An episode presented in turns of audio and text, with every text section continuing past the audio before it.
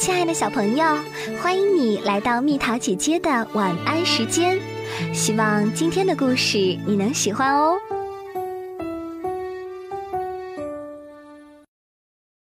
咕噜咕噜睡大觉。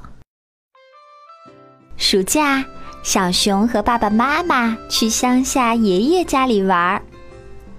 蓝蓝的海，绿绿的山，在阳光的照耀下。一闪一闪，爸爸，你在干什么？去外面玩吧。等一等，等一等，到了乡下，先要这样。爸爸躺在那里，动也不动。爸爸，快起来！小熊去摇爸爸，可是爸爸一会儿咕噜到这边，一会儿咕噜到那边。咕噜来咕噜去，小熊发愁了，跑去叫妈妈。爸爸躺在那里咕噜来咕噜去，不带我出去玩儿。谁知妈妈却说：“他那是咕噜咕噜睡午觉呢，多舒服啊！”说完，妈妈也躺了下来，一起咕噜来咕噜去，咕噜来咕噜去。这时。爷爷奶奶来了，好嘛，咕噜来咕噜去，可真舒服啊！我们也躺下来吧。说完，他们两个也躺了下来。小熊正不知如何是好呢，邻居大叔大婶来了。小熊，你爷爷在吗？他们都躺在那里，忙着咕噜来咕噜去呢。啊，这倒是不错，我们也躺下来吧。来，小熊，你也到这边来，来啊，来啊！说完，大叔大婶儿也躺了下来，咕噜来咕噜去，小猫也咕噜来咕噜去，咕噜来咕噜去，这有那么好玩吗？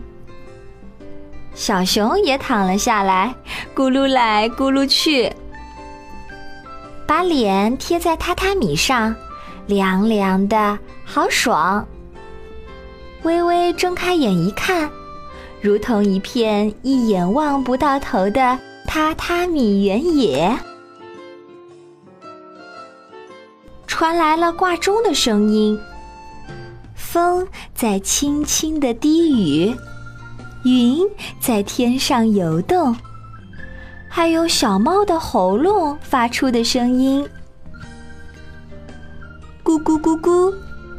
小熊的肚子叫了起来，跟着大家的肚子也咕咕咕的叫了起来，大家都饿坏啦。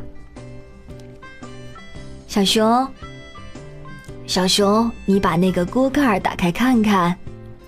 奶奶说：“豆包团子从里面咕噜了出来，吃豆包团子啦！”后来，小熊在爷爷家玩了个痛快。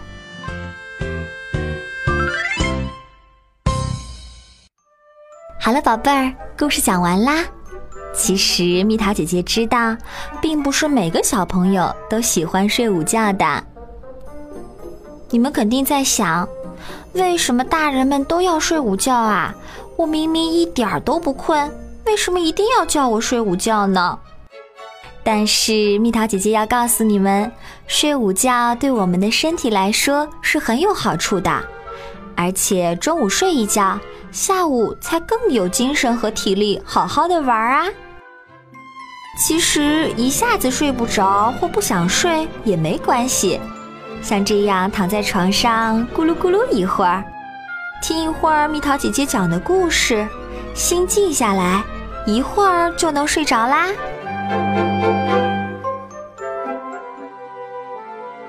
好了，宝贝儿，故事讲完了，祝你有一个香甜的美梦，晚安，我们明天见。